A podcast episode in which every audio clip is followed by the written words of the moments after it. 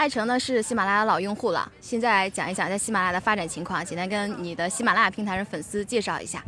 啊，先呃，首先感谢喜马拉雅，呃，再次呢感谢喜马拉雅上所有收听《爱问人物》的所有朋友，呃，谢谢你们。我们从二零一四年三月十七号注册爱问传媒到至今，喜马拉雅是我们这个登录时间，也就是入驻内容最长的一家呃互联网的音频平台。知道现在互联网这个喜马拉雅有视频了，但我在我心目中，你应该你们还是呃互联网广播。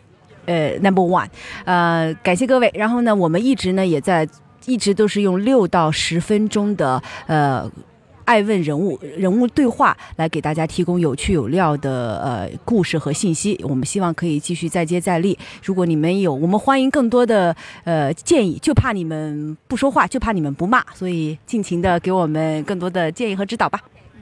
艾生说完这个话以后，就后果就会非常的严重了。因为喜马拉雅最大一个特点就是下面的这个评论会非常的火爆。我已经感受到了，感受到了。对我们，对对对。然后其其中有一个回应，我可以针对一个其中的。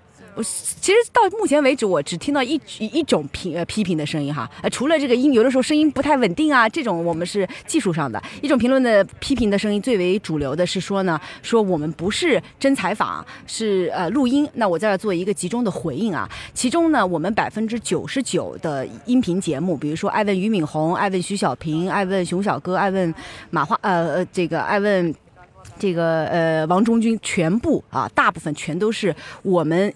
一档节目叫《爱问人物》，视频节目中抽离又重新制作的。但是呢，在有一些，因为我本身会受邀主持，像今天主持的 APEC 全球创新者论坛、什么博鳌论坛、达沃斯论坛，我会受邀主持很多优秀的论坛。在这个论坛上，我会跟预访的嘉宾、参会的嘉宾有一场峰会。我有的时候会把这，我们有的时候会把这个峰会中精彩、最为精彩的部分，因为很多峰会是闭门的，或者是传播范围有限的啊，我想分享给更多的爱问用。户，所以这在做一个特别的解释。其实我们可以理解为，就是为音频做的这个准备和功课远远不够，就是太重视频了，是不是这样？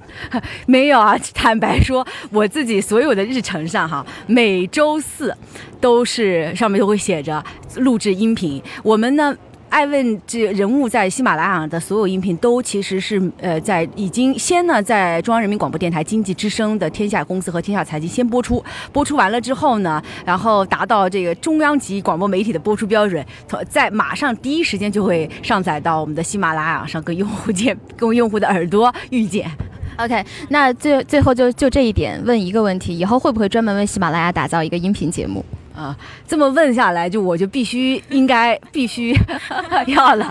是的，我特别高兴，因为呃，这个跟小雨虽虽然从来没有见过面，但是去年创业的时候，呃，通过投资人介绍认识，然后促成了艾问跟喜马拉雅的合作。其实一直以来，我都对喜马拉雅充满了敬佩，对他的团队也充满了呃一种欢喜吧。我很高兴看到了现在中国的音频的平台已经。慢慢的发展巨大，这个江湖慢慢的这个赢者或者优秀有实力的人，有实力的团队越来慢慢沉淀，喜马拉雅越祝喜马拉雅越来越好。OK，我们不是一个广告的一个这样的一个 banner 一个采访，呃，平台上现在有非常多的自媒体人，刚才我们也说到了，尤其是传统媒体里转型出来的。那其实爱成，我现在记得爱问应该是刚好一岁半还不到，是吧？对，三月十七号，今天九月。还不到十级，正好不到一一岁半。对，一岁半。那双鱼座的艾问呢，就经历了一个非常座的 爱城是是，我是二月十五号水瓶座的。难道双鱼座让你觉得不值吗？OK，那双鱼座出生的爱问呢，现在刚好经历了一个就是大批的传统媒体人转型的这样一个时期，有很多的女性啊，她们在走出自己就摔掉自己铁饭碗之前的时候，会有一个非常大的一个焦虑期，就是说我究竟啊出来做自媒体，我会遇到多大的坎儿，或者现在这个阶段融钱难不难？赚钱难不难？呃，我就希望爱成能给这些女性的要走出来做自媒体的创业者一个建议啊，建议千万不敢当，千万不要一个女人给另外一个女人建议，那就是找骂。首先呢，我跟你说，所有亲爱的姐妹们想做自媒体的姐妹们和兄弟们，我告诉大家，这是一条非常辛苦的路。当初我做爱问传媒，真心的就是觉得好玩儿。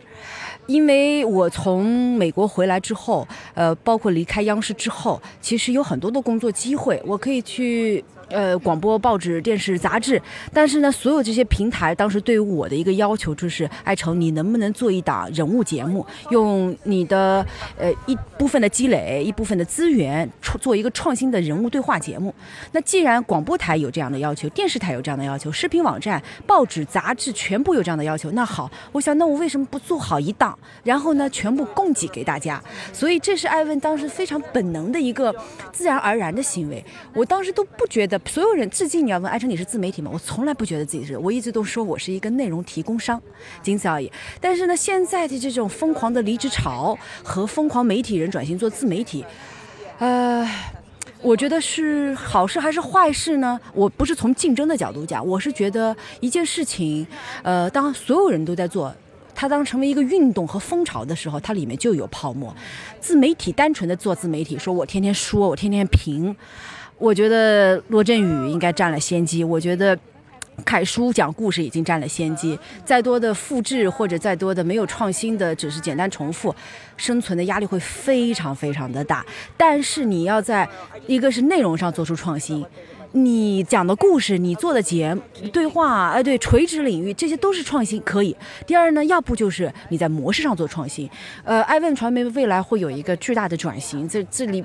呃，呃，讲一点点，就是我们除了内容部分之外，我们还会有大量的呃，我们会有自己的新媒体渠道，也会建立自己的新媒体渠道。也就是当内容创新和渠道呃和模式创新都具备的时候，未来的生存的路会更宽吧。艾成刚才忽略了一个要素啊，就是我们说给女性的这些创业者一个评价。难道你觉得在这个过程当中，男女之间不应该分开来讲吗？还是你觉得完全是一样的啊？我说实话，我工作的时候从来没觉得自己是女人。我工作的时候跟另外一个女人在说话的，我也从来没有觉得她我应该用女人的方式。人人都平等，尤其是在进行较在较量这个呃。比如说智慧才华的时候，我觉得没有任何差异，这是我的第一个观点。第二呢，如果你偏偏觉得我就是女人，我觉我特别一。非常女人为傲的话，那我觉得女人创业她有什么优优势啊？第一个优势她细腻，女人的心思太多了。她在做这些产品的时候，她对用户体验更为的敏感。第二呢，女人非常的执着，女人很作吧？她认定一件事就这么着了。好，那请把你这种执着的劲儿发挥在你的事业上，我想你可能要勇往直前的那个梦想也会很快的实现。OK，最后一个问题，呃，艾成经常问别人你最大的恐惧是什么？那我问，呃，艾成他自己的恐惧变化过吗？就这一年半以来，呃，我。嗯，我是一个其实非常呃挺乐观的人。每天早上起床的时候，我都满心欢喜。我觉得这一天挺好的，也不会一直都这样的。我们相信会不会。对我，但是每水瓶座就这样，到了晚上十点钟之后，就瞬间变成了玻璃心。我的恐惧呢，不在于女人女生的这些忧郁啊、多愁善感啊、呃挫折、打击，甚至诽谤，这些我觉得都是人生非常精彩的部分。但是我的恐惧是年华的。呃呃，蹉跎，是我觉得世界上最珍贵的就是时间。所以，如果你有要，你有想做的事儿，你有想爱的人，你有来不及说出的道歉，或者想要送出去的拥抱，那就赶紧做，因为时间不等人。OK，谢谢爱成。